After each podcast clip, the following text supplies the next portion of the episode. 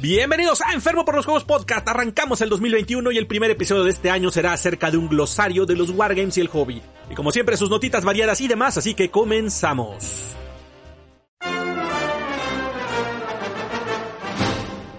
Hola, ¿qué tal? Soy el enfermo, tu ludópata trasnochado, y bienvenidos al episodio número 67 de Enfermo por los Juegos Podcast. Este es el primer podcast del 2021, y quién lo diría, ¿no? ¿Cómo han cambiado los tiempos desde la última vez que nos escuchamos? Ah, no, no es cierto, ¿verdad? Seguimos en las mismas, seguimos encerrados, pero vamos a echarle ganas, aprovechen para seguir pintando los que puedan. Pero bueno, antes de entrar en materia, les recuerdo a mis patrocinadores. Tenemos a Red Queen Games que tiene para ustedes una enorme variedad de wargames de miniaturas, todo el plástico que ustedes necesiten para pasársela bien, ya sea de Games Workshop, de Corvus Belli, de Fantasy Flight, y cualquier otra variedad de juegos de mesa que a ustedes se les ocurra, pueden checar su catálogo en redqueen.mx. Y para que sus mesas de juego luzcan vistosas y agradables, chequen el catálogo de KRB Studio que tiene todos los accesorios para Wargames que ustedes se puedan imaginar, como mats de neopreno, tokens de acrílico, escenografía de MDF y un montón de cosas. Así que dense una vuelta por su página en facebook.com diagonal KRB Studio. Y para seguir pintando la cuarentena y que sus miniaturas no estén todas grises y tristes, chequen toda la oferta que tiene para ustedes Hobby Cancún, que maneja las líneas de Ronin, Cita del Vallejo y demás, así como distintos materiales auxiliares y cualquier cosa que ustedes necesiten para su hobby. Chequen su página en hobbycancún.com y recuerden que tienen envíos a toda la República y que pueden utilizar el código enfermo por Hobby Cancún para tener descuento en su compra. No aplican toda la tienda y tienen un pedido mínimo de 400 pesos.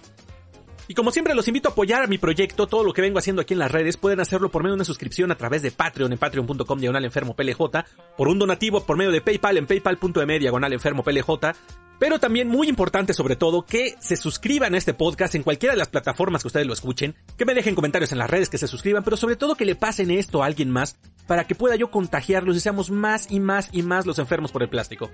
Y ahora sí, vámonos con los comentarios del episodio anterior y los saludos. Pues bien, los comentarios de saludos del episodio anterior, que fue el episodio de fin de año del 2020 y que fue un experimento bastante divertido porque fue una grabación en vivo. O sea, esto lo hice en mi canal de YouTube, estuve transmitiendo el podcast y bueno, eso ya nada más luego lo, lo corté y lo publiqué aquí en el podcast, pero pues fue algo muy interesante porque pude estar ahí viendo los comentarios que me hacían en tiempo real y después de la grabación interactuar un poco con, algunos de ustedes que me acompañaron. Fue muy entretenido, muchos les, me dijeron que les gustó. Y pues tendré que pensar si hago algunos programas más con ese formato. Digo, no todo porque si de repente, sobre todo cuando hay tema o cuando tengo muchas notas o cosas así, pues me trabo, de repente tengo que repetir y todo. Y por eso pues es más fácil para mí hacerlo con edición que hacerlo directamente en vivo. Pero pues de vez en cuando yo creo que el experimento vale la pena. En fin, los comentarios en Evox del episodio anterior Primero mi querido Pedro Gramajo que dice, querido enfermo, ya sabes que desde acá se te quiere, güey. Que tu inicio de año sea de lo mejor, con cariño de parte mía y de JP. Muchas gracias Pedro, un abrazo para todos ustedes, espero que se le hayan pasado también muy bien el inicio de año. Yo vi que te llegaron de Navidad algunos monos extras, así que pues espero que sigas pintando viejo, un abrazo. Mi queridísimo perro revueltas que dice, y esos piratas llegarán al 2022 sin pintar. Hay veces que la vida se te empina y ella solita hace toda la chamba. Y luego te da unos putazos y te azota contra el muro mientras te despelleja el lomo a mordidas. No hay pedo, soy medio masoquista. Este año ha sido bastante bipolar la condenada, pero se le quiere. Sí, lo entiendo viejo, se te extrañó mucho en los informes, la verdad. Yo sé que no has pintado en un buen rato y pues espero que puedas retomarlo. La verdad yo, yo sé, entiendo que luego la vida no nos deja, ¿no? La vida de repente es un poco ruda, como dices, medio bipolar a lo mejor. Pero pues bueno, yo espero que puedas retomar, ya sabes que aquí también se te quiere. Y que los piratas en algún momento los terminaré de pintar, ya tengo la mitad por lo menos, así que no está tan jodido la cosa. Pero bueno, un abrazote viejo, espero que hayas empezado muy bien el año. Y JP que me dice, pues enfermo, gracias por todo y que este año todos tengamos muchos monos. Eso sonó como si fuera un piolín de en plan que Dios te bendiga con muchos monos. Eso está bueno, hay que tomar nota para hacerlos, en fin. Que recuerdo y espero que este año sea mucho mejor y bueno, que podamos seguir pintando monos. Jeje, una sugerencia de tema para podcast es los revendedores. Adiós.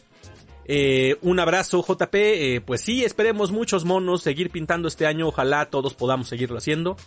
Y en lo de los revendedores, pues mira, el tema ya más o menos lo abordamos cuando vino Edgar de Midranor Market, porque pues esencialmente lo que se mueve en ese grupo es más que nada reventa, o sea, jugadores que están vendiendo lo que ya tienen, que ya no ocupan, por cualquier circunstancia, entonces se vende por ahí. Eh, digo, no sé si te refieres a revendedores, a gente que compra el Warhammer y luego lo anda revendiendo a lo mejor a otros precios, o sea, inflándolo, no sé. Pero digo, si es mercado de segunda mano, que así como lo veo yo, ¿no? Del, del que ya no lo ocupo, ya no lo quiero, ya no voy a jugar, pues este, eso es mucho de lo que hablamos precisamente en Midranor Market, ¿no? Que digo, sigue siendo un tema interesante porque luego nos encontramos por ahí algunos chacalones, como recuerdo un caso hace poco que vendí una caja de, de no me acuerdo qué edición a un precio absurdo, ¿no? Pero bueno, pues historias, en fin, de esas siempre va a haber muchas. Te mando un abrazo JP y seguimos en contacto. Mi querido Batzarro que dice, amigo, fue todo un deleite ver y escuchar cómo haces el podcast, me divertí mucho. Gracias por tantos excelentes programas, divertidos, culturales y de conciencia. La verdad eres ese empujón que uno necesita para entrar en esto y dejar las dudas atrás. Como te conté hace algún tiempo atrás por tus videos fue que empecé a perderle el miedo con esto de la pintura. Me leí como cuatro veces el manual de cómo pintar miniaturas Citadel del año 96, pero sentía que era complicado y en busca de ayuda te encontré. Ver el cómo explicabas y decías que no importa cómo quedaran, siempre la gente sería mejor y tal vez a la fecha no pinte como Giraldes, pero mi progreso ha sido significativo. Gracias nuevamente amigo, esperemos que esto termine pronto para vernos nuevamente en mesa. Un fuerte abrazo y que la fuerza te acompañe. Ay, qué bonitas cosas dices, Bazarro, carajo. Me costó trabajo leerlo de corrido porque casi se me hace darle así la lagrimita y digo, ay, qué lindo esto. No, la verdad, eh, en serio te lo agradezco, ya sabes que, que es de corazón es, es el propósito, ¿no? Es lo que me gusta, lo que me movió en primer lugar a, empezar a hacer los videos del canal y luego esto, el podcast, pues es ayudar a la gente porque así empecé yo también. Yo empecé con muchas dudas, yo empecé revisando canales de YouTube porque no conocía más que algunos pocos de mis amigos que pintaban y pues les preguntaba algunas dudas, pero de repente yo tenía muchas cosas que, que quería aclarar y hasta me daba pena andarlos molestando, ¿no? Entonces me puse a revisar en YouTube, me puse a consultar distintos materiales, pero pues mucho de ello en inglés. Entonces dije, a alguien más le servirá que yo venga y diga estas tonterías aquí. Y pues me da mucho gusto saber que, que ese tipo de cosas sirven, ¿no? La verdad, yo lo he dicho, es, es con lo que nace este espacio. Entonces, pues yo te lo agradezco mucho y realmente me siento satisfecho por haber logrado algo. Y pues ya sabes, aquí seguimos y obviamente espero que ya todas las cosas se tranquilicen un poco porque tenemos partidas pendientes de Infinity, de Aristeia y de Gaslands, no se me olvida. Mientras tanto, vamos a seguirle viejo. Te mando un abrazote a ti y a toda la familia ya Endermore. Y luego Héctor Magallón que me dice, querido enfermo, qué bonito episodio. No me queda más que agradecerte por acompañarme con tu podcast este año, semana a semana, y hacer mi vida un poquito mejor. Muchas felicidades por este proyecto tan chingón y lo mejor para este 2021. Hombre, gracias, gracias por eso Héctor. Eh, lo mismo que le decía a Bazarro, ¿no? Me siento muy contento de, poder acompañarlos, ¿no? De, de, que me den chance de entrar y de estar ahí con ustedes pintando un rato, este, jugando, diciendo tonterías pues es muy agradable, ¿no? Porque ya lo he comentado en otros momentos. Ya se ha vuelto un grupo de amigos que tengo yo por todos lados y eso me, me, emociona y se me hace muy padre, ¿no? Entonces, qué gusto que, que sea de esa forma, Héctor. Te mando un abrazote y aquí seguimos, viejo. Mi queridísimo tocayo Josh que dice, hola Olita, ante todo volver a felicitar a todos por dejar atrás ese año. Espero que gritaran todos juntos Yumanji. Me ha gustado mucho este episodio. El tema de estadísticas de escuchas es muy interesante. Esos de Inglaterra, seguro que sí son los de Games Workshop. Jejeje. Bonita reflexión del año, ese repaso a los episodios antiguos, aunque para mí no son tan antiguos. Y para ir acortando, muchas gracias por tu pasión y tu enfermedad de nuestro hobby. De veras se siente muy potente a través de los audios. Gracias. Hombre, qué bonitas palabras también tuyos. Caramba, te lo agradezco mucho. Este, gracias por estarme acompañando. Como dices, no son tan antiguos porque pues, tú andas apenas poniéndote al corriente, pero eso me da gusto. Y sí, ya ves, seguramente son los de Games Workshop. Yo espero que en cualquier momento me digan, ahí está enfermo, y te mandamos todo para que lo reseñes. bueno, en fin, se los agradeceré mucho si me escuchan, en verdad, ¿eh? Pero bueno, también te agradezco a ti mucho, Josh, por todo, por los comentarios, por la bonita compañía, por todo tu apoyo desde allá de las lejanas tierras de España. Te mando un fuerte abrazote hasta allá. Después Héctor Magallón que dice, querido enfermo, qué episodio tan bonito, de verdad una felicitación por todo lo que hiciste y lograste este año y un agradecimiento por hacer de este año de encierro y zozobra un poco mejor con tu podcast y todo el contenido que generas semana a semana. Gracias, yo soy uno de esos que se animaron a pintar gracias a tu mala influencia y en verdad te agradezco que me hayas animado a hacer algo que nunca en la vida pensé que haría. Espero que este año sigas haciendo y compartiéndonos contenido tan chingón como hasta ahora y que logres que todos los proyectos que te planteas. Espero también conseguir trabajo pronto para poder invitarte un cafecito o dos a través de Patreon muy pronto. Abrazos. Hombre, pues muchísimas gracias de nuevo Héctor, eh, se agradecerá mucho, pero sobre todo gracias por, por la compañía, lo que, lo que decía hace un momento. Gracias porque con estos comentarios, con, con el estar aquí, el decirme, esto sí funciona, pues me da fuerzas para seguirle yo también. O sea, créanme que, que si estuviera haciendo esto yo hablando con la pared, pues sí sería un poco más difícil, ¿no? Entonces, el que ustedes estén conmigo dándome retroalimentación, conviviendo y todo ese pedo, pues créeme que, que me resulta mucho, mucho para, para seguir adelante.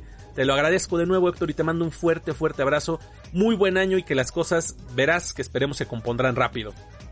Y Robert Cruz que me dice, me hiciste tomar mi teléfono para ver la fecha con ese fatídico 2019.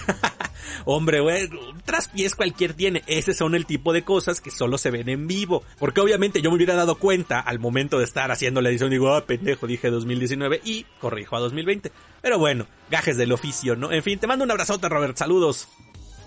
Y bueno, eso es cuanto a comentarios, porque como no publiqué en Facebook o no hice este, difusión en los grupos, pues como siempre, pues ahorita no, no recopilé más comentarios por ahí. Así que pasamos a los saludos y en primer lugar, muchas gracias a mis patrons que me apoyan mes con mes para que este canal siga creciendo, para que pueda seguir yo pervirtiendo mentes con la enfermedad del plástico. Gracias a Diego del Vecchio, a Cero Madera, a Sebastián Flores, a Sergio Adrián, a Wally García, a Red Queen y a La Matatena. Muchas, muchas gracias en verdad por todo su apoyo y su confianza. Y pasando a saludar a mi queridísima banda Los Tiraguaches, un fuerte abrazo a todos, sigamos pintando hermanos y en algún momento podremos seguir jugando. A los integrantes del Palomazo Podcast, Turi, y Carlos, les mando un muy fuerte abrazo allá a la fría ciudad de Durango, porque ya me imagino que ahorita se van a estar congelando. A mis muy queridos amigos del especialista podcast, Raúl Kilian Dartijano, también les mando fuertes saludos hasta allá, hasta donde se encuentran cada uno de ustedes. A mis amigos Omar y Jorge de fuera del tablero, y a César y a los Sigmareados que por fin están de vuelta. Un muy apretado y cálido abrazo a mis queridos amigos Wicho, Adrián Contreras, Bazarro, Lilith, Addison y Michelle, Alan, Sergio Adrián, Pablo Navarro, Wally, Santiago, Samuel, Moisés, Andrés el Regio, Rodo 13, Romay, Rusochino, Eric Montola, Siquios Frank, Arturo Miranda, Franco, César Cruz, Perro Revueltas, Mauricio, Nicolás Arias, Luis Mejía, Richard Antonio, Carlos Ramos, Edgar Cruz, Bruno, Jorge El Güero, Leonino, a todos mis amigos que están por ahí en mi canal de YouTube, en el Instagram y en el Facebook, les mando muchos, muchos saludos y un fuerte abrazo a todos. También a los grupos de Facebook donde comparto mis publicaciones, que son La Pampa, el Club de la Pelea con Bonitos de Plástico, Jugadores de Mesa de la Ciudad de México, Terra Invicta, Nor Market, Gamers México, Warhammer México, el sector Hidalgus, Wargames Cuernavaca, Federación Mexicana de Blood Bowl, Juegos de Mesa Puebla, Juegos de Mesa Aguascalientes y Juegos de Mesa y Tablero. Los invito, como siempre, a que chequen el trabajo que hacen mis colegas creadores. En video tenemos a Over, los Hobby Studio, a Studio Oblivion, Bicefalo Board Games, La Cueva de Chomer, Mad Goblins Workshop, La Lunateca y La Matatena. Y escuchen los podcasts de Sigmareados fuera del tablero, Cápsulas del Hobby, Trollcast, Mariachi Mipple y el Escuadrón Wargame. De nuevo agradezco la compañía de todos ustedes y vámonos con las notas de esta semana.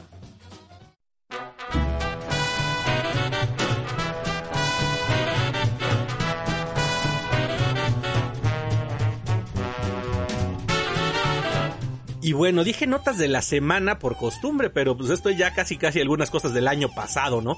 Pero en fin, lo que se vio en las publicaciones que ha salido en las distintas marcas de los juegos, pues tenemos que en Games Workshop, por un lado, extendieron el periodo de prueba de la Battle Forge.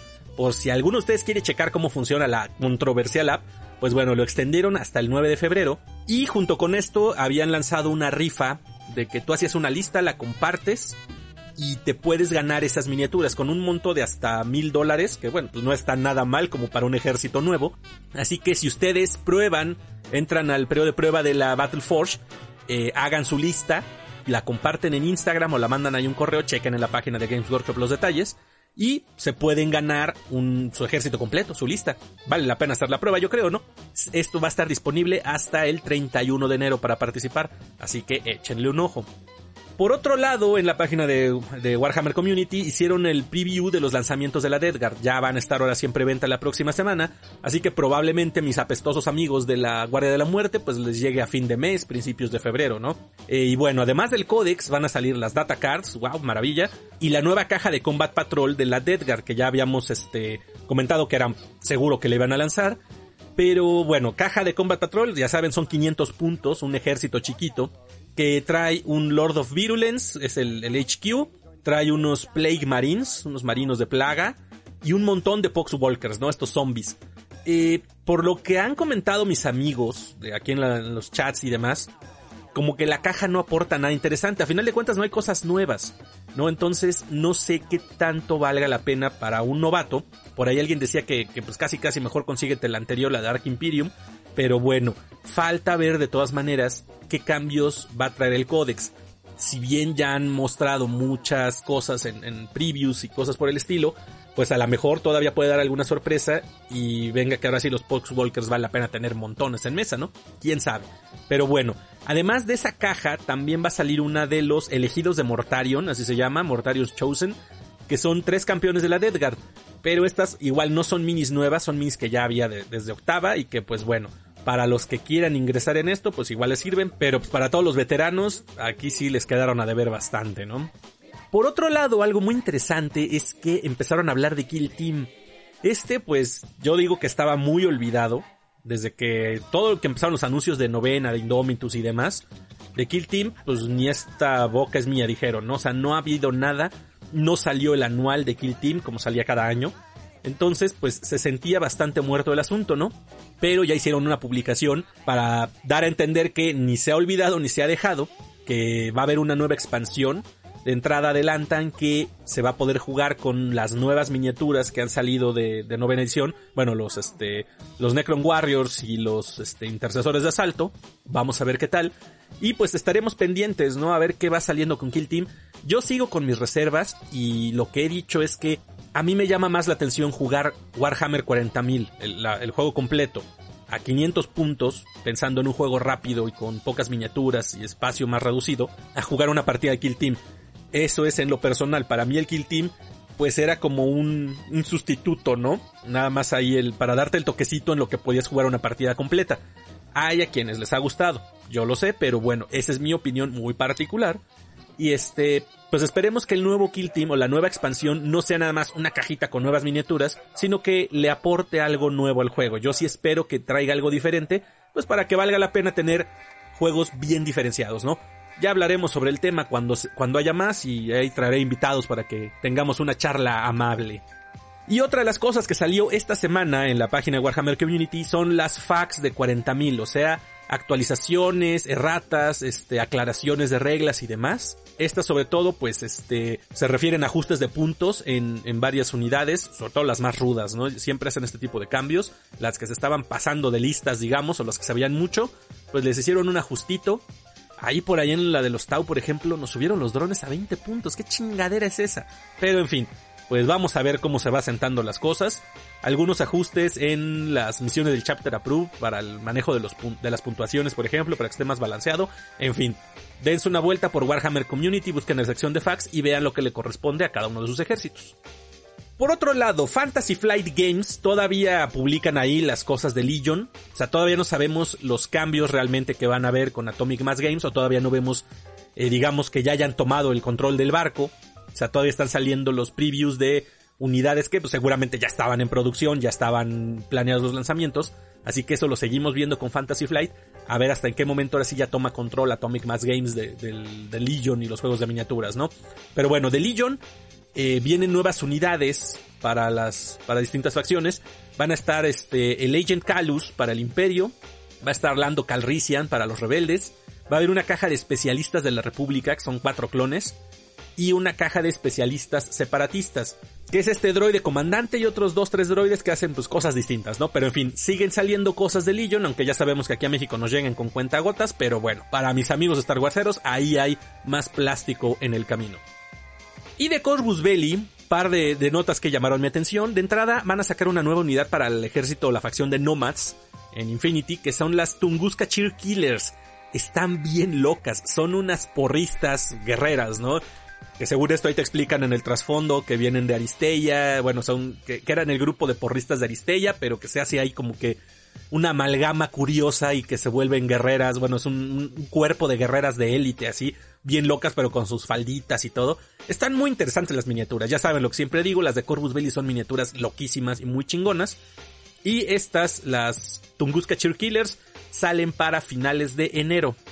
Y por otro lado hicieron un comunicado de fin de año, digamos, pues haciendo el recuento de lo que sucedió este año, de los lanzamientos que tuvieron, que pese a todo, pues lanzaron el N4, lanzaron el Code One, y que para el 2021 de lo que podemos esperar es un nuevo lanzamiento para Code One, otras dos nuevas facciones, en una caja como la de Calstrom, que es pues caja de inicio, ¿no? Tablero, este, escenografía y dos facciones, o sea, dos este, equipos de miniaturas listos para jugar, lo cual está interesante y habrá que estar pendiente a ver cuáles son estas facciones, pero lo que llama la atención es que avisan que para final de año, o sea, para final de 2021, habrá una gran sorpresa, algo, algo especial.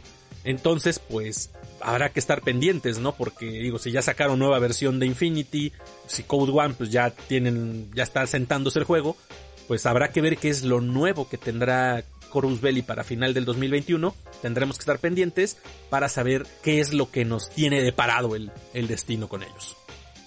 Y bueno, en el enfermo verso, ¿qué pasó en estos días que no estuve? Eh, me tomé mis vacaciones, como lo había comentado aquí, y si bien pues no me alejé mucho, digamos, hice algunos streams y demás, pues sí me despegué un poco de la actividad de estar grabando videos, de hacer el podcast, por ejemplo, y créanme que, que se siente un poco, ¿eh? así como que retomar, agarrar el ritmo, es así como que, ay, es poner la máquina a andar después de que está fría, cuesta un poco de trabajo, pero bueno, hice el recuento de todo lo que pasó el año pasado, eh, todo lo que tengo de miniaturas. No hice inventario todavía porque eso lo estoy reservando para el, video de la vergüenza. Más detalles después. Pero logré pintar 87 miniaturas en el año pasado. Realmente, en términos de, de mi trabajo, pues casi casi dupliqué lo que había hecho en el 2019. O sea, sí he avanzado considerablemente en mi velocidad de trabajo. Sigo siendo lento, pero creo que ahí la llevo. Y por eso siempre le estoy diciendo, échenle ganas, ustedes sigan trabajando. La calidad y el tiempo pues va a depender de la práctica que ustedes tengan, ¿no? Y hasta dónde quieran llegar. Pero por lo menos, y como algunos de mis amigos aquí lo dijeron, pues es cosa de perderle el miedo y de irle echando ganas, ¿no? Poco a poco verán ustedes que, como yo, podrán duplicar su velocidad de trabajo, ¿no? Lo, es muy bonito, la verdad, junté todas mis minis para fotografiarlas, ya que terminó el año. Y este, y es, es chido ver todo lo que lograste hacer. Entonces, pues, Ahí los invito a que ustedes también sigan pintando, sigan haciendo sus cosas. Y bueno, vendrán más cosas en 2021 definitivamente. Eh, de entrada vamos a mantener la actividad de MiniCMX 2021, o sea, este informe mensual de pintura de miniaturas que hacemos en mi canal de YouTube, donde me acompaña Sergio o algún miembro de la PAMP para hacer una demostración, una galería de todo lo que la comunidad ha compartido con nosotros por medio del hashtag en Instagram y este, y hasta el año pasado lo hacíamos con una carpeta en la PAMP. Algo que estábamos platicando y que yo creo que se va a implementar este año es que lo vamos a dejar únicamente en el Instagram. Esto con la finalidad de que, pues, nuestro trabajo como comunidad, los que estamos aquí en México y los que nos acompañan de distintos países de América Latina, ¿no? que se han ido juntando de Guatemala, de Colombia, de Chile, de Argentina, de repente, ¿no? Me dicen, estamos aquí, de Perú también me han comentado pues bueno, para que se vea nuestro trabajo, esto no es con ningún otro afán más que el de, digamos, ser una comunidad unida, ¿no? Que creo que es algo que, que ya hemos comentado en varias ocasiones que hace poco de falta. Entonces, se van a seguir haciendo estos informes, pero los voy a seguir yo invitando a que lo hagan por medio de Instagram. El hashtag MiniCMX2021 enero para lo, para lo que pinten en este mes, solo miniaturas terminadas y van a salir en el informe correspondiente, que sale a principios de mes, hacemos el informe de todo lo que se pintó en enero y así sucesivamente, ¿no? Mini CMX 2021 febrero, marzo, abril, etcétera, etcétera, etcétera. Entonces yo espero que realmente se animen todos. Digo, es nada más abrir una cuenta en Instagram, tomar una foto con el celular a su mini para compartirla y que todo el mundo nos vayamos animando a pintar más y más de nuestros monitos. Uno de los propósitos que me hice para este año es hacer video guías para iniciar en los juegos. Ya saben, en este mismo afán de lo que he platicado, ¿no? Que entrar al mundo de los wargames, entrar en el hobby, este tipo de cosas. Pues bueno, quiero hacer videos introductorios porque estoy metido ya en varios juegos. entre lo que recibí de diciembre y demás, ahorita así de, de bote pronto lo que me viene a la mente, tengo Warhammer 40.000, evidentemente, Kill Team, tengo ya Age of Sigmar, aunque no he terminado de pintar, tengo Blood Bowl, que ya estoy pintando y me está encantando este juego, las miniaturas, todo está increíble. Eh, tengo Blood and Plunder, tengo ya de Wild West Exodus, tengo Drop Fleet Commander, tengo Star Wars Legion, tengo Flames of War. Y eso es lo que recuerdo ahorita. Ah, bueno, Marvel Crisis Protocol, obviamente. Que son muchos de ellos son grandes pendientes. Así que mi propósito es por lo menos jugar una vez. No digo pintarlo todo, ya, ya lo he comentado en otras ocasiones.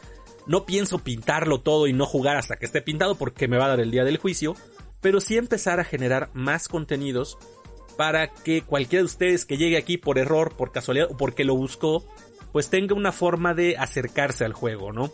Entonces tengo la intención de hacer estas videoguías introductorias, vamos a ver cómo va.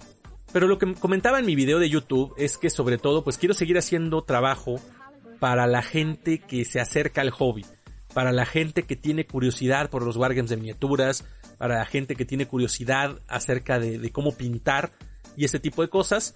Así que hacia eso voy a enfocar mis esfuerzos. Ya estoy por ahí este, trabajando en una colaboración con otro podcast, ya les platicaré. Y pues obviamente preparando videos. En fin, mantener esta cuestión, como comentaba en el video, de, de ser novato en todos los juegos, pues para poder seguir hablándoles a todos los que se quieren acercar, pues tener una perspectiva pareja, ¿no? Los que estamos iniciándonos con ganas siempre de aprender. Así que así vamos a seguir este año, vamos a, a ir poco a poco. Y pues precisamente el tema de hoy, que ya hablaremos ahorita en un momento, busca aclarar algunas dudas que algunos pueden tener al acercarse. Pero bueno, no me adelanto, vámonos con el trasfondo de Warhammer 40.000 de la semana y después ya regresamos con el tema.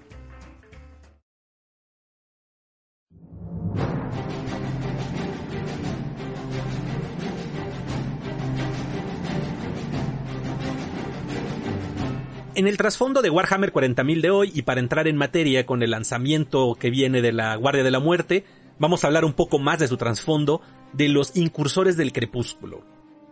La catorceava legión desarrolló rápidamente el uso de tácticas y métodos de guerra que sus antepasados Ironside habían encontrado extremadamente familiares, conjuntándolos con un temperamento estoico y una actitud genética que pocos dudaron que había sido prevista por el emperador desde el principio. Operando en el papel de infantería pesada, eran expertos en supervivencia y resistencia, y pronto se ganaron una reputación entre las demás regiones recién forjadas de guerreros implacables y disciplinados. En la defensa eran testarudos e infatigables, capaces de mantenerse totalmente firmes ante el fuego más pesado y defender su posición contra todos los atacantes hasta que se gastara la última bala y muriera el último hombre si era necesario. En el ataque destruían sistemáticamente su objetivo, estrellándose contra el enemigo en oleada tras oleada de cuerpos blindados y destacaban en los tiroteos a corta distancia y el sangriento desgaste. Su servoarmadura gris sin adornos empezó a portar los símbolos de rango y decoración, ahora modificados, que antaño ornamentasen las armaduras de los Ironsides de la vieja Albia. Destacaban especialmente sus brazos derechos, pintados desde el guantelete hasta la hombrera en el oscuro carmesí de la sangre coagulada, que si antes proclamaba al asesino alcance del rey innombrable, ahora simbolizaba la roja diestra de la justicia del emperador. Mientras la catorceava legión luchaba en las últimas batallas de la unificación de Terra y las primeras de la Gran Cruzada fuera del planeta, sus enemigos le dieron el epíteto de incursores del crepúsculo y ellos lo adoptaron como propio. Este nombre procedía de la antigua táctica albiana de llevar a cabo grandes asaltos terrestres al caer la noche, cuando el cambio de luz confundía a los guardias enemigos y la creciente oscuridad cubría el avance por el terreno abierto. De hecho, tal fue la reputación que se ganaron, que los enemigos que recibían un ultimátum de los incursores del crepúsculo a menudo perdían su resolución y sus soldados entraban en pánico y desertaban al llegar la oscuridad. A pesar de lo implacables que eran en el ataque, los incursores eran conocidos por ser oponentes honorables, que respetaban los tratos a cambio de una rendición temprana y honraban los signos de tregua. No obstante, cuando tales términos acababan y la destrucción estaba decidida, también era sabido por todos que nada detendría la mano de la legión. Esta honorabilidad solo se hacía extensa a enemigos humanos dignos de ser integrados en el imperio, al degenerado, al mutante y al alienígena no se les concedía piedad. Así permanecieron las cosas y durante más de ocho décadas los incursores del crepúsculo siguieron luchando al servicio de la Gran Cruzada. Aún sin padre en esta época, mientras otras legiones recuperaban a sus primarcas, hasta que solo quedó un puñado de ellos por ser descubiertos, este estatus de huérfanos alimentó aún más su autonomía y un silencioso y testarudo orgullo en el carácter de los incursores del crepúsculo. Y los triunfos marciales de la catorceava legión eran muchos y envidiables. Sin embargo, su reunificación con su primarca, cuando por fin ocurrió, no sería el feliz suceso que muchos habían esperado desde hacía largo tiempo, sino una mortaja que cayó sobre la legión y bajo su sombra los incursores del crepúsculo fueron descompuestos y rehechos y solo quedó la guardia de la muerte. Como siempre, muchas gracias a mi querido Edgar Cruz, que es quien se encarga de recopilar todos estos contenidos y compartirlos en el grupo de Terra Invicta.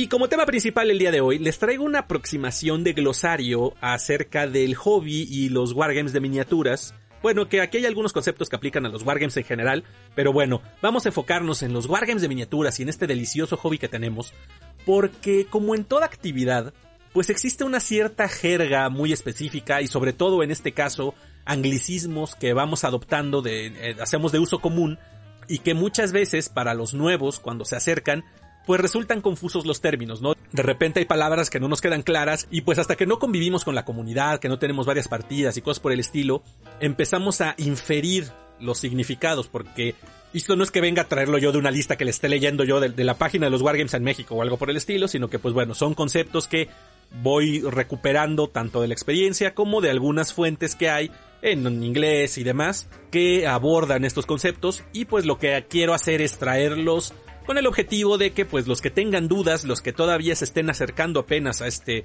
al universo del plástico, pues bueno, algunas por lo menos dudas se les puedan disipar y tal vez les surjan otras nuevas, pero bueno, como siempre esto no está escrito en piedra, en ningún momento quiero decir que esto sea inmutable y a lo mejor si, si en algo la riego, por favor déjenme en los comentarios.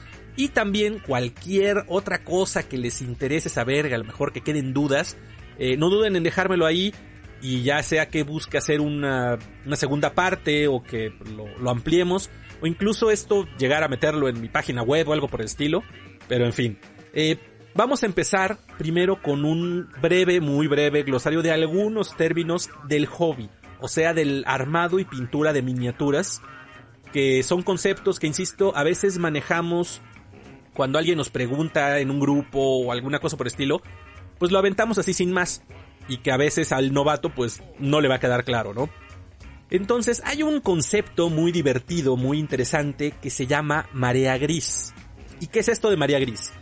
También se le conoce como pile of shame en inglés, y se refiere a todas las miniaturas que tienes pendientes de armar y o pintar. Por lo general incluso estas están en cajas, ¿no? Y un fenómeno muy interesante con respecto a la María Gris es que aun cuando estés trabajando en tus miniaturas o no, en el momento en que te descuidas y volteas, ya se multiplicó. No me dejarán mentir. y empezando con la parte de construcción de miniaturas, tenemos el concepto de spruce, que es una palabra que también de repente soltamos mucho, es un anglicismo, y se refiere a las matrices. Estas rejillas de plástico en las que vienen las miniaturas eh, en cajas. Cuando compras una caja de miniaturas, vienen en estas rejillas de plástico de donde tienes que cortarlas para construir los modelos. Dependiendo del modelo que compraste, pues puede ser que en una caja venga un solo sprue de un personaje, puede ser que vengan varias para construir un modelo grande, ¿no? Un tip, por favor, recuerda utilizar algún tipo de pinzas para cortar tus sprues, no lo hagas con la mano porque puedes romperlas. Relacionado también con esto tenemos el concepto de kit bashing. Esta es una palabra igual anglicismo que eh, muchas veces se menciona pero que no todo mundo nos queda clara y que se refiere a la construcción de modelos a partir de piezas de distinta origen. Esto sirve para darle una apariencia única a tus miniaturas, ya que pues no vas a utilizar únicamente lo que viene en su caja, sino que vas a aprovechar piezas de distintos modelos para obtener resultados únicos. El concepto viene desde el mundo del modelismo, donde se decía que kit bash es, o sea, mezclar kits refiriéndose a kits de modelismo, ¿no? Y muchas veces con esto se construían, por ejemplo, los modelos de ciencia ficción que salen en películas, eh, no sé, el halcón milenario, ese tipo de cosas, se construían al tomar varios kits de modelismo de cuestiones clásicas como aviones, submarinos, tanques y cosas por el estilo, y darles una forma diferente y obtener un nuevo resultado, ¿no? De aquí viene el famosísimo término del kit bashing. Y otra cosa que va de la mano con esto son los bits. Muchas veces hablamos de bits y estas son piezas sobrantes de modelos que generalmente, por ejemplo, en las spruce vienen piezas para tener distintas opciones en una miniatura ya sea armamento, cascos, este, algún tipo de brazo, no sé, cosas por el estilo. Y los bits precisamente son todas esas piezas que ya no utilizaste para construir la miniatura final y que las puedes almacenar, generalmente eso se hace, las guardas en algún lado y las puedes aprovechar para construir otros modelos por medio de kit bashing. Siguiendo con el armado, vamos a hablar ahora del cianoacrilato. Este es un término que puede sonar raros para algunos, pero el cianoacrilato es un tipo de compuesto adhesivo de secado rápido es lo que utilizamos para pegar y dependiendo de la marca del producto o de dónde te encuentres, puede tener distintos nombres. Se le puede llamar super glue, super pegamento, eh, las marcas, por ejemplo, la más conocida por todos es el Cola Loca, en fin, es cualquiera de este tipo de adhesivos que prácticamente funcionan al contacto y que fijan bastante bien, sin embargo, no en todos los casos es permanente y la calidad, el nivel de, de adherencia puede variar entre marca y marca. Por otro lado tenemos el concepto del cemento plástico, que es un tipo de pegamento especial que precisamente solo funciona con plásticos, con el cual te va a permitir tener una unión perfecta ya que este no es propiamente un pegamento donde se unen las cosas por medio de una película adhesiva, sino que el efecto que tiene este material es que donde tú lo aplicas en el plástico empieza digamos que a fundirse y al momento de unir dos piezas pues estas van a quedar soldadas. Es muy importante porque he visto que, existe la confusión entre novatos que no les funciona este pegamento bien porque de entrada no puedes aplicarlo encima de ningún tipo de eh, superficie que no sea plástico a un plástico ya le pusiste pintura, le pusiste primer o tiene, por ejemplo, grasa, ¿no? De, la manipulación con los dedos o de la grasa que pueden llegar a traer al momento de sacarlos de la caja, que les utilizan para el, para el desmolde, pues bueno, no va a funcionar. Para que el cemento plástico funcione tiene que ser una superficie de plástico limpia y sin ningún tipo de acabado, pero como dije, eh, la ventaja que tiene es que la unión, eh, una vez que seca, ya no se va a poder separar, a diferencia del cianoacrilato. Luego, moviéndonos un poco ya hacia la parte de la pintura, uno de los primeros conceptos que tenemos que conocer es el del primeado. Este es un ah, barbarismo, la palabra primear, así este, escrita como se oye, pero viene del inglés que es priming, o el término correcto en español es imprimación. Esto es la aplicación de una capa de pintura previa a cualquier otro trabajo de pintura, que se utiliza con una pintura especial que en inglés se llama primer lo que hace esta, este material, este, esta capa, es que permite que la pintura acrílica, que es con la que vamos a trabajar sobre nuestras miniaturas, se adhiera mejor, ya que si tú aplicas directamente la pintura sobre una miniatura, es posible que resbale, que no fije bien, o que con el tiempo y la manipulación de la miniatura, sobre todo si es para jugar, se pueda despintar. Todo eso se evita al aplicar una capa de primer, que les digo es una pintura que se adhiere muy bien y que da una capa mucho más sólida donde cual la pintura se va a unir, pero hay que aplicarla con ciertas precauciones. Tiene que ser de entrada estas pinturas especiales porque están con cierta formulación especial, las que son adecuadas sobre todo para el trabajo con miniaturas, que no van a cubrir los detalles de la miniatura, son más finas y nos van a poder permitir trabajar muy bien. Hay de distintos tipos, de distintas marcas. Lo más común es utilizarla en aerosol y la puedes conseguir eh, principalmente en colores negro, gris y blanco. Aunque ciertas marcas como Vallejo o Citadel ya tienen disponibles primers en color de distintos tonos como verdes, amarillos, morados, en fin. Y este, y también se puede aplicar por medio de aerógrafo, con lo que se obtienen resultados muy buenos, pero bueno, tienes que aprender a manejar esta herramienta previamente. Y otro concepto relacionado con la imprimación es el que se llama cenital, así nada más de repente lo mencionamos en los grupos de pintura. ¿Y a qué se refiere? Una vez que tú imprimaste le primeaste una miniatura en negro, le puedes aplicar una capa en sentido perpendicular en un ángulo de 90 grados, o sea, desde arriba, eh, con blanco, y de esta forma te da automáticamente una simulación de iluminación. Es como si tú estuvieras viendo la miniatura precisamente iluminada por el sol en el cenit, o sea, hasta arriba en el mediodía.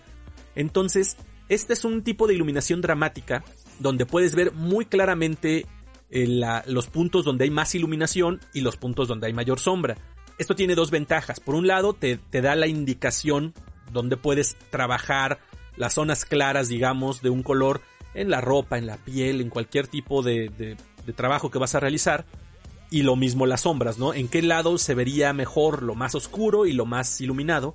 Pero además, si tú trabajas con pintura muy diluida, con pintura semitranslúcida, al momento de dar una sola capa, como estás trabajando sobre blanco y negro, digamos una gradación de blanco a negro, la capa transparentosa de pintura, pues puede tener ya una iluminación así y puedes dejarlo, dependiendo del trabajo, puede quedar ya de esa forma y tiene una iluminación muy agradable, ¿no? O sea, se ve muy claro si estás pintando algo rojo, de un tono rojo oscuro a un rojo claro, que es donde la pintura, pues si estás pintando sobre el blanco va a agarrar más, más intenso sobre que sobre el oscuro, ¿no?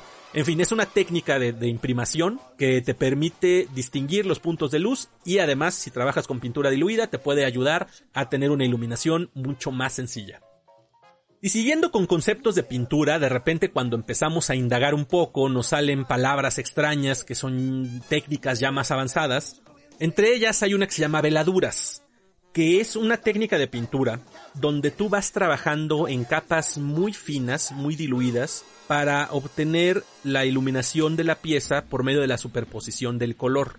O sea, si tú tienes por ejemplo una capa este, que vas a pintar de azul, empiezas en un tono oscuro, pintas toda la pieza de color azul oscuro y después con un color azul claro, el que vas a utilizar para iluminar, lo diluyes muy bien y empiezas aplicando capas en cada vez una menor superficie, digamos primero a la mitad, luego le reduces a un, le vas reduciendo hasta llegar a un tercio y luego hasta la parte de arriba con la pintura más clara y de esta forma te va a dar una iluminación muy, muy suave con una transición.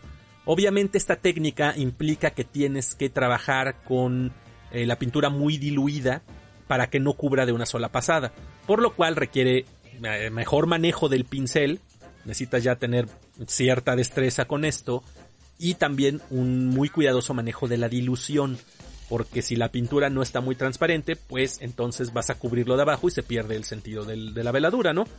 Y para aplicar el glazing, lo que es más recomendable es utilizar un medio para diluir, no agua porque el agua rompe la unión entre el pigmento, sino que tú vas a utilizar algo como un glazing medium, ¿no? Distintos medios se llaman, para diluir tus pinturas. Esto hace que se tarden más en secar, pero vas a obtener transiciones mucho más parejas. Ojo, insisto, estas ya son técnicas más avanzadas. Si vas empezando, ni te preocupes por todo lo que acabas de escuchar, simplemente para que sepas que existe ahí y que es algo que puedes llevar a cabo con el tiempo. Igual hablando de las técnicas avanzadas, tenemos por otro lado lo que se llama el non-metal metal, que comúnmente vamos a ver que la gente lo menciona como NMM. ¿Y qué quiere decir esto? Esto es otra técnica de pintura más avanzada que se refiere a simular los tonos de una superficie metálica a partir de colores planos. Que el chiste es obtener una ilusión donde tú ves la miniatura desde un cierto ángulo y por ejemplo puede parecer que es dorada, una armadura dorada, pero no está pintado con un color oro, sino es una sucesión así igual con capas más o menos diluidas, que puede ir de un tono café a ocres, amarillos y, después con blancos, y de esta forma se crea una ilusión visual de que esto está, es como un dorado. Es una técnica que requiere un rato de trabajo, que sí tiene su grado de especialidad, porque además de manejar muy bien la dilución de las pinturas, tienes que apreciar el concepto de la iluminación. Para esto sirve mucho que te pongas a revisar este, fotografías de espadas, de armaduras, de superficies metálicas, para que te des una idea de cómo se ve el color y dónde puede llegar a dar esa transición entre un tono y otro, ¿no? Principalmente puede ser entre amarillos y este azules, por ejemplo, para las espadas o, metales este, plateados, pues, puede ser entre grises, blancos y azules, pero insisto, implica mucha observación, entender muy bien cómo se va a comportar la luz en el modelo, para que al momento que apliques este, esta técnica de pintura, obtengas ese efecto tan interesante de simulación de metal. Y otra técnica que digamos es el opuesto de esta, se llama True Metal Metal, o lo puedes ver abreviado como TMM, que es metal metálico, ¿no? El verdadero metal, digamos. Esta es una técnica muy similar a la anterior, pero aquí sí, en lugar de utilizar colores planos, se utilizan pinturas metálicas. Y los resultados son sumamente impresionantes. A mí en lo personal me gusta más el True Metal Metal, porque lo mismo, tú tienes que ir trabajando con distintas tonalidades metálicas para ir generando la ilusión de la luz sobre el metal. Más bien no es para ir, no es ilusión, sino que es eh, exageración. Porque si tú empiezas, por ejemplo, igual en una armadura, en un peto, con dorado oscuro o algún tono así en la parte de abajo, lo iluminas a un tono medio y en la parte superior le das un tono ya muy claro de dorado, directamente cuando la veas, pues va a tener este efecto de luz sumamente interesante y sumamente realista. Entonces, la principal diferencia es que mientras el non-metal metal es toda la ilusión de la iluminación, el true metal metal pues es un hiperrealismo que puede alcanzar tremendo, ¿no? Insisto, ambas técnicas son sumamente avanzadas. Bueno, o sea, no es que sean imposibles, pues, pero requieren práctica. Sobre todo requieren práctica, no creas que es imposible llegar ahí, pero sí es importante que sepas trabajar muy bien con el pincel y con la dilución de pinturas para obtener los resultados más impresionantes, ¿no? Y por último, en cuanto al mundo del hobby, hay un concepto que se menciona comúnmente como el baño de la vergüenza. ¿Y a qué se refiere esto? Esto se refiere a despintar una miniatura. Cuando el trabajo en una miniatura puede ser que compres una usada y los colores en las que venga no correspondan a tu ejército, o por decirlo menos, el trabajo no sea muy óptimo, o en dado caso cuando es trabajo tuyo y no te satisface, pues bueno, hay ciertos procedimientos que tú puedes hacer para despintar por completo una miniatura y empezar de cero. Esto eh, involucra la utilización de distintos este, químicos. Puede ser en algunos casos con productos de limpieza como para limpiar pisos, desengrasantes, cosas por el estilo, a pasar a líquido de frenos o solventes como el tiner o el alcohol isopropílico. En cualquiera de los casos, si en algún momento tú te decides a darle un baño de la vergüenza a tus miniaturas, que entre paréntesis, yo no lo recomiendo que lo hagas constantemente, yo siempre lo que digo, sobre todo cuando vas empezando, es conserva tus primeras miniaturas, dos o tres si quieres, para que a partir de ahí puedas ir midiendo hasta dónde vas llegando.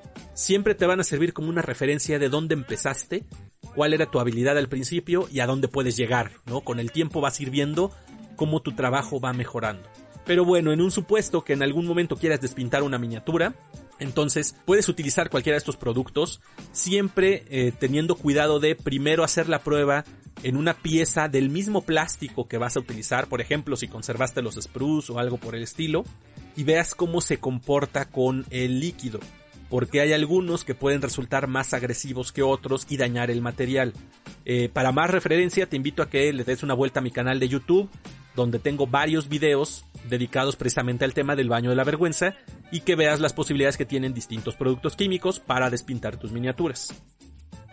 Y ahora pasando a conceptos del juego, del wargaming de miniaturas, aunque varios de estos conceptos realmente se aplican en general, insisto, al concepto de wargames, eh, saludos a mis amigos este, generales del Cantón y a mi querido Oscar Menengues, hay conceptos que cuando preguntamos acerca de un juego nos pueden decir, ah, pues es un juego de esto, esto, esto y esto. Nos mencionan varios términos que nos pueden resultar extraños o ambiguos, así que con los distintos términos que voy a manejar ahorita espero que les pueda aclarar varias de sus dudas.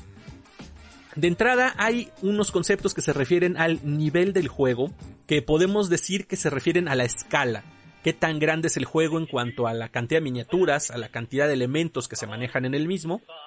Y podemos hablar de tres niveles. El más bajo, y no por esto quiere decir que sea el menos complicado, sino simplemente porque es una escala menor, es el que se conoce como skirmish o escaramuza, que es un tipo de juego donde la escala es la menor, porque el combate pues se da entre personajes donde las unidades son individuos, y hablaremos ahorita más de otros conceptos, pero bueno, un juego de escaramuzas representa combates entre individuos, ya sean personajes, gladiadores, este, soldados o lo que sea, se manejan a nivel individual y por estas mismas características tienden a ser juegos mucho más rápidos, que utilizan menos miniaturas, menos elementos y a la vez también más cortos en cuanto a su duración y por lo general más dinámicos. Ejemplos de wargames de nivel escaramuza tenemos Kill Team, tenemos Infinity, podemos hablar del Marvel Crisis Protocol, Star Wars Legion, The Wild West Exodus y demás, juegos que en realidad no ocupan muchísimas miniaturas y por el tipo de combates es que los podemos clasificar como escaramuzas. El siguiente nivel se denominan juegos tácticos, que podemos decir que es un nivel de juego intermedio que involucra unidades compuestas de varios modelos o unidades de soporte como tanques, personajes, etc., implican un mayor espacio, más este, elementos en la mesa, escenografía y demás, obviamente un mayor número de miniaturas y lo cual involucra mucho mayor tiempo. En juegos de nivel táctico podemos hablar del famosísimo Warhammer 40.000, de Age of Sigmar, de Volt Action. Y por último, el tercer nivel, que podríamos denominar, es el de estratégicos, que son una escala mayor que el táctico, donde las unidades que involucran son más grandes, podemos hablar de batallones o regimientos, en algunos casos es el que se conoce de escala épica. Son juegos mucho más grandes que el manejo de las unidades pues es muy distinto al que puede darse en una escaramuza o al que puede darse en, en un juego táctico y evidentemente se llevan mucho más tiempo.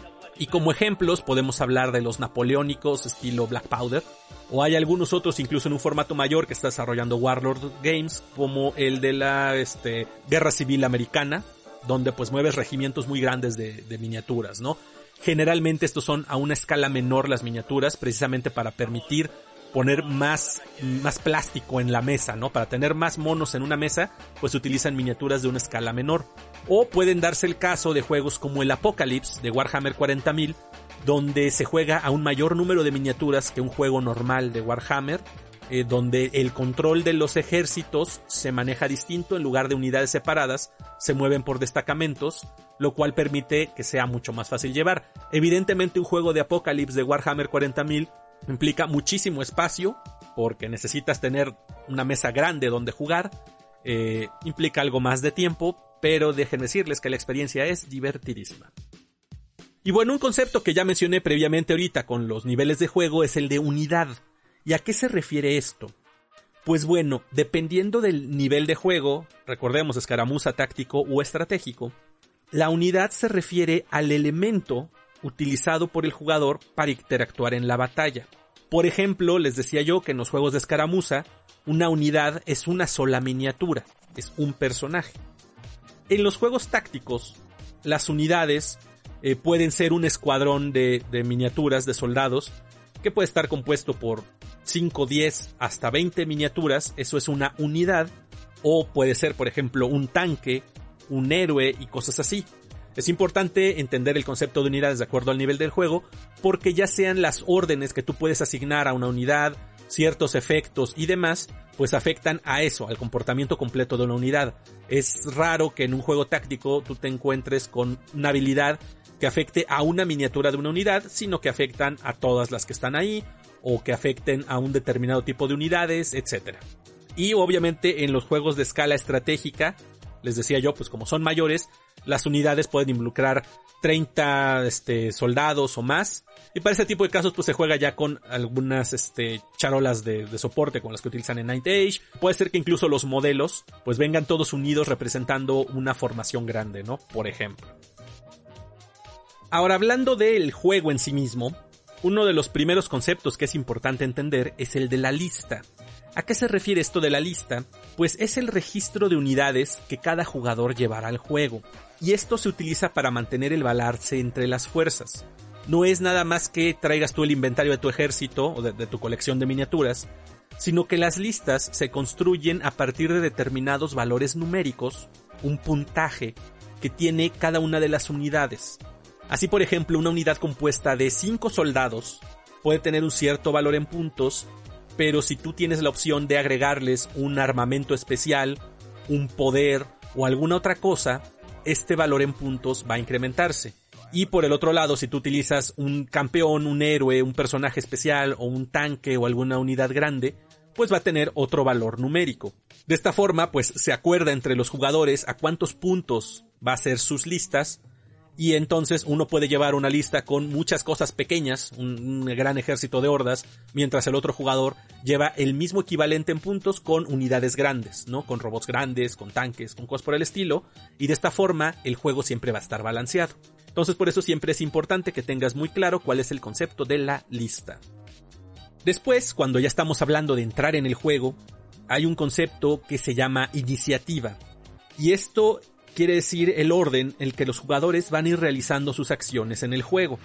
Dependiendo del tipo de juego, la iniciativa se puede determinar aleatoriamente en cada, al inicio de cada turno, y esto puede ser por medio de cartas o dados, o en otros casos la iniciativa se define desde el primer turno y así se van a ir alternando los jugadores al momento de estar jugando. Por ejemplo, en Warhammer 40.000 tú determinas la iniciativa desde antes de empezar el juego, se determina quién será el primer jugador.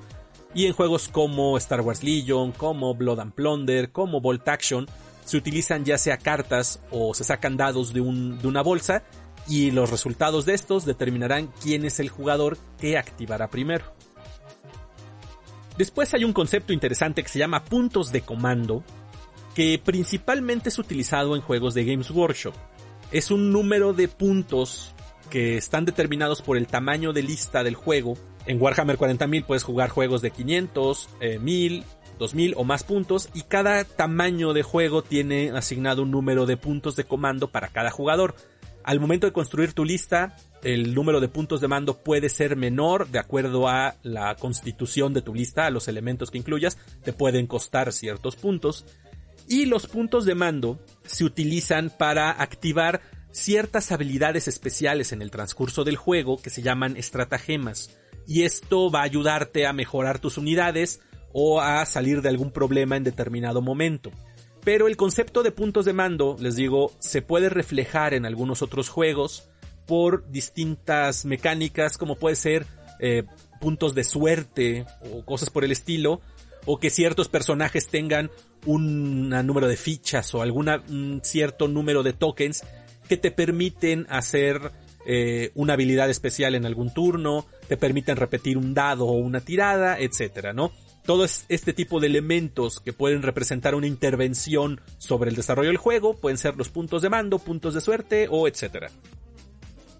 En la mayoría de los wargames de miniaturas tenemos un concepto que se llama terreno, que por un lado es son todos estos elementos de escenografía que sirven para ambientar la mesa, que sobre todo cuando son temáticos, de acuerdo al juego que vas a estar desarrollando, pues ayudan muchísimo a meterte en el ambiente, a, a darle una, una sensación mucho más profunda al juego, pero no solamente en la mayoría de los casos son decorativos.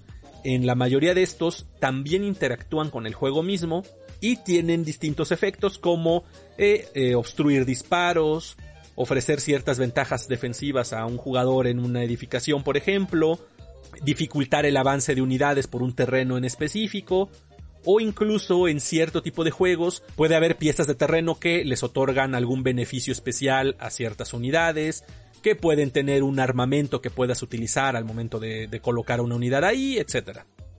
Y precisamente relacionado con estos, tenemos el concepto de cobertura o cover que comúnmente vamos a encontrar en distintos juegos y que se refiere a un beneficio a la defensa de una unidad que es proporcionada por el terreno. Dependiendo de las reglas de los distintos sistemas, si por ejemplo tú estás dentro de una construcción o tienes un, un elemento que bloquea que enfrente de tu unidad respecto a las otras, puedes tener una bonificación en tiradas de salvación o tu oponente puede tener una penalización para dispararte, etc.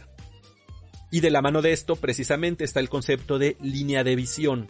En muchos juegos no es este, cosa de tú poner una miniatura y dispararle al otro del otro lado de la mesa, porque como ya mencioné, hay elementos de escenografía, por ejemplo, que pueden interferir y precisamente es así que en la mayoría de los juegos se maneja el concepto de línea de visión, que va a variar de sistema a sistema, cuáles son las condiciones. En algunos casos te piden que te pongas desde la perspectiva de la miniatura y veas si puedes ubicar una línea recta donde se note parte del cuerpo de la miniatura. En algunos casos es muy abierto y donde dice incluso que simplemente con que veas la peana, sin importar el cuerpo de la miniatura, con que tú veas la peana tienes una línea de tiro. Pero en algunos son mucho más específicos. Y si entre la línea hay uno determinados objetos, determinadas alturas y demás, puede ser que no tengas línea de visión o que tu línea de visión tenga una penalización ya sea para el atacante o un beneficio para el defensor. Entonces el concepto de línea de visión es el que va a determinar qué tanto puedes disparar tú en un juego. Y por otro lado hay un concepto que se llama melee, que comúnmente vamos a escuchar, y que se refiere al combate cuerpo a cuerpo. Cuando tú tienes la inquietud de iniciar en un juego y estás conociendo los distintos ejércitos, puede ser que alguien te diga que tal ejército es muy fuerte en melee. Quiere decir que las unidades, o las principales unidades de ese determinado ejército, son muy buenas para combatir cuerpo a cuerpo. Pero obviamente esto implica que tú logres colocar esas unidades a la distancia necesaria para que puedas combatir contra otros. en contraposición a las unidades que disparan, por ejemplo, o ejércitos que están hechos a partir de unidades que disparan, pues bueno, van a ser más difícil que se acerque a una unidad a llegar a combate cuerpo a cuerpo, pero generalmente este tipo de ejércitos no son buenos en melee, ¿no? Entonces, el, la melee es el combate cuerpo a cuerpo. Otro concepto que está en relación al juego y que es este, común encontrar es el de la moral. Este se denomina de distintas maneras y se resuelve de distintas formas en los juegos, pero a lo que se refiere es a cuando una unidad recibe, por ejemplo, una cierta cantidad de daño o pierde un número determinado de eh, elementos cuando son unidades grandes, existe la posibilidad de que una unidad huya o sufra alguna penalización por efectos del estrés que puede generar esto en batalla, ¿no? Entonces tiene distintos nombres en los juegos. Por ejemplo, en Star Wars Legion recibes toques de supresión. En Bolt Action se llama pineo. En este Blood and Plunder es fatiga. Y en Warhammer 40.000 se hace un chequeo de moral de liderazgo para ver si una unidad que ha sufrido daño no huye después del combate. Pero en toda esta variedad de formas, esta mecánica se puede representar en los wargames de miniaturas. Y otro concepto que es muy importante entender cuando inicias en un wargame y que a veces lo perdemos de vista ante la emoción de los combates es el de los objetivos. Un objetivo es la misión que tiene un jugador en el juego. Un ejército que tú lleves a una batalla puede tener un determinado objetivo planteado por las misiones en las que estás jugando y que puede ser controlar un punto del mapa, eliminar un cierto personaje, recuperar un objeto ubicado en, en el escenario, etc y estos son los que determinan la victoria. Por eso es muy importante siempre que tengas en cuenta cuáles son los objetivos generales en tus juegos. Cada uno de los wargames tiene una, una, serie de misiones o se pueden generar misiones alrededor de ciertos objetivos y que pienses tus listas de manera que puedan resolver distintos tipos de objetivos. Puedes tener una lista donde tengas una unidad que se mueva rápido y que puede ir a conquistar un punto de la mesa. Puedes tener una unidad muy agresiva o que dispare muy fuerte para que puedas ir eliminando otros elementos, etc. Pero lo importante recuerda es que los wargames no se juegan a eliminar al oponente, no siempre, es muy divertido, pero no es en todos los casos, sino que siempre hay que pensar en llevar a cabo los objetivos. Y por último, vamos a ver algunos conceptos de jerga que utilizamos mucho cuando estamos en la mesa o cuando estamos platicando en chats y cosas por el estilo acerca de los juegos y que no son muy claros para los jugadores que, que no tienen ninguna idea, que apenas van entrando y que no tienen ningún otro contexto de juegos, porque estos conceptos son más o menos comunes en distintos entornos de juego. Como les he dicho, muchos son anglicismos, pero que ayuda a entenderlos para las dinámicas, eh, la interacción entre jugadores a futuro, ¿no?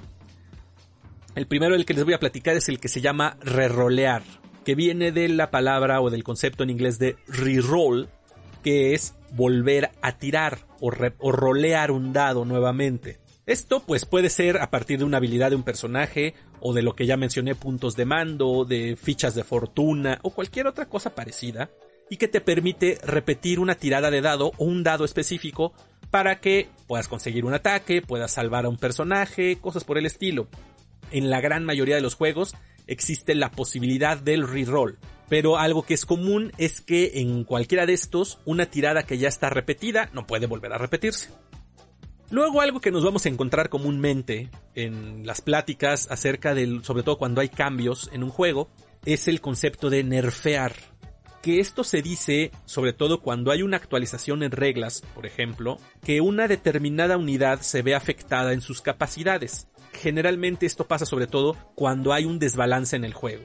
Cuando hay un tipo de unidad, un personaje o algo en específico, o una combinación de determinadas habilidades con ciertos personajes, insisto, varía mucho de juego en juego, pero en cualquiera de estos casos son unidades que eh, empiezan a ser muy utilizadas, por ejemplo, y que ganan frecuentemente los juegos, y que pues obviamente esto afecta en que se pierde un poco el interés por parte de los jugadores o se vuelve disparejo. Entonces, dependiendo de los juegos, publican más o menos actualizaciones constantes donde se da este fenómeno de nerfear una cierta unidad que estaba muy vista. Por ejemplo, un caso muy visible es en X-Wing, donde cada tres meses me parece es que se actualizan los puntos de las naves y las combinaciones de mejoras que les puedes poner, sobre todo conforme van viendo que las listas se van presentando en juego. Si hay una que predomina, pues bueno, se tiende a incrementarle el costo para de esta manera evitar que se utilicen mucho. Los casos más fuertes es cuando a lo mejor los poderes, las habilidades de una cierta unidad son exagerados, pues se eliminan por completo del juego para que esta unidad ya no esté tan desbalanceada y se pueda recuperar un poco de la diversión en, todo el ambiente.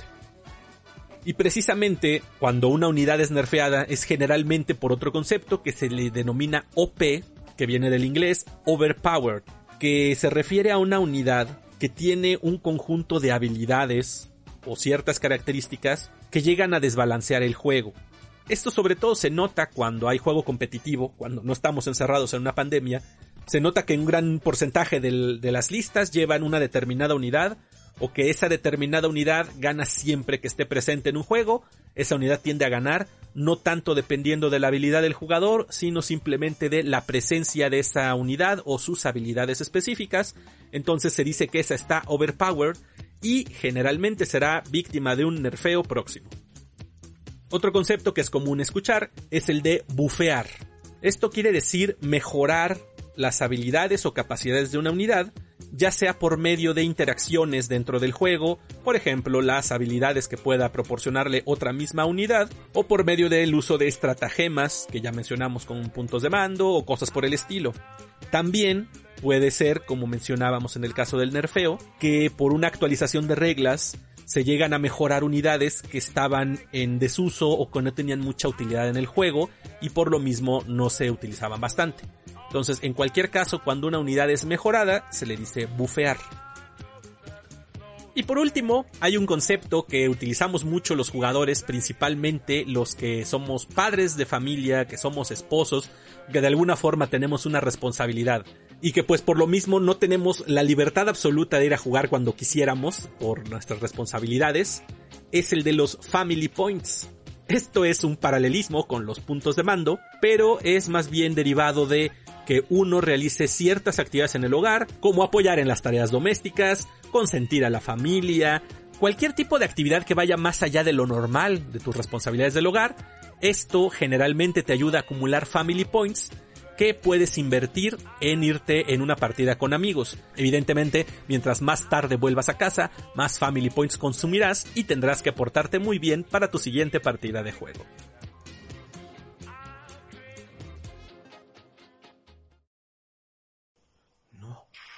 No, no, no puede ser. ¿Ha terminado el 2020? ¿Qué, ¿Qué ha pasado? He estado mucho tiempo dormido. Ah, ¿Qué? ¿10? 10 de enero del 2021 y hemos sobrevivido. ¿Hemos sobrevivido a este virus? Mmm, buen pretexto para, pues, sacar mis juegos. Qué ganas me han dado de jugar Resident Evil, el juego de cartas. Ah, pero no te pongas triste, porque también hablaremos de Resident Evil el juego de tablero.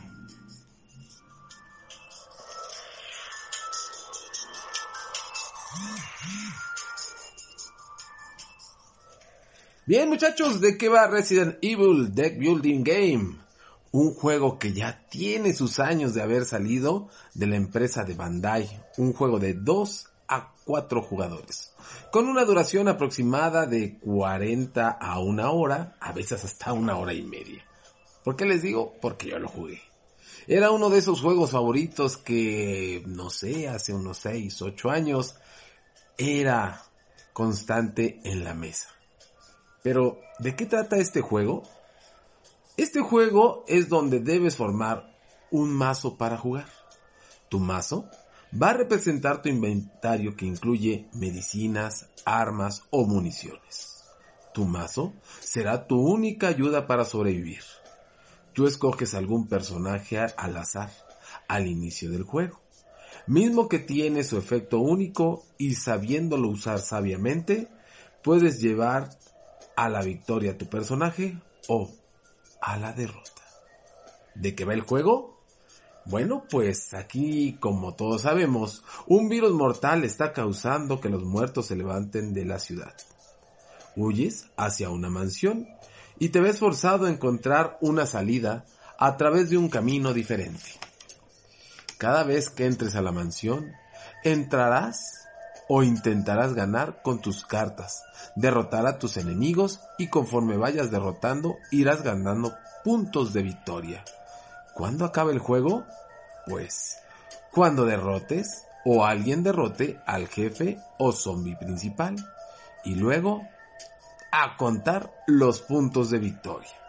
Y aquel que obtenga el mayor número de puntos es el ganador. Un juego bastante interesante muchachos, si lo pueden conseguir, se lo recomiendo. Ojo, no pagues en exceso por este juego. Igual, como bien lo decimos, naciste sin él, no desesperes. Si no lo consigues, morirás sin él. Y bueno, pues les había comentado, pues que también tenemos actualmente. Ahora, para los muchachos de esta nueva generación, tenemos Resident Evil 2, el juego de mesa. Es un juego de SFG Capcom de 1 a 4 jugadores con una duración de 90 a, 7, a 120 minutos. Por cierto, si en tu tienda lo venden y tú lo has comprado, pues diles que consigan la promo, esa figurita promo que actualmente la podemos encontrar en algunas tiendas. ¿Cómo lo puedes conseguir? Pregúntale, pregúntale al dueño de la tienda. Bueno, pues este Resident Evil 2, el juego de mesa, es un juego cooperativo de terror de supervivencia para 1 a 4 jugadores.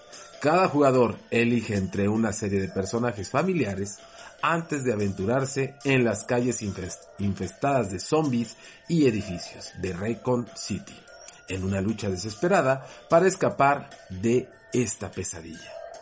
Combina una intensa gestión de recursos y una innovadora mecánica de mazos de tensión para crear una experiencia apasionante. ¿Qué tienes que hacer? pues sobrevivir a la pesadilla donde tienes que explorar, buscar pistas, equipos y armas para mantenerte vivo. Un juego bastante interesante muchachos, un juego de miniaturas, sí, si a ti te gustan las miniaturas, este es tu juego. Si todavía estás en la época de cartas, Resident Evil Deck Building, ya descatalogado, podría ser tu juego. Muchachos, esta es, o estas son las recomendaciones de su servidor.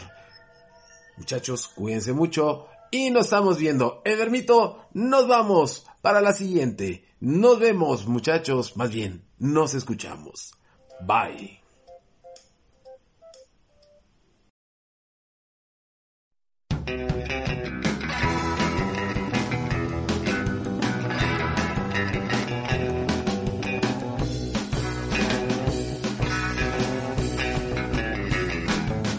Y bien, pues muchísimas gracias a mi queridísimo Eric Montola por su recomendación de la semana. Recuerden que pueden consultarle cualquier duda que tengan acerca de juegos en su Facebook en Guantola Games. Y pues espero que también hayan disfrutado el tema de hoy. Espero, como les dije, sobre todo que esto sea de utilidad para los novatos, para los que apenas se van acercando, pues que haya conceptos que les queden un poco más claros, tanto del hobby como del juego en sí mismo. Y vamos ya con eso terminando esta semana. Les recuerdo como siempre que ustedes pueden acercarse a mí para consultarme cualquier tipo de duda, dejarme comentarios o solicitarme temas, cosas por el estilo, ya sea en los comentarios del podcast en Evox o por medio de mis redes sociales, en Facebook y en Instagram me encuentran como enfermo por los juegos y también tengo un canal de YouTube donde publico videos relacionados con este tema. No olviden que pueden apoyarme por medio de Patreon, de PayPal, pero sobre todo suscribiéndose y comentándole a alguien más para que sea contagiado. Y no me resta más que agradecerles que como semana a semana me dejan estar con ustedes un rato, me dejan acompañarlos en sus actividades cotidianas, ya sean mientras pintan, ya sean mientras están ganando Family Points en su casa, pero sobre todo agradezco que me abran sus oídos y me permitan colarme en sus cabezas para hablarles de comprar más y más miniaturas y contagiarlos de esta forma de la fiebre del plástico. Muchas gracias, cuídense mucho y aquí nos escuchamos la próxima semana. Adiós.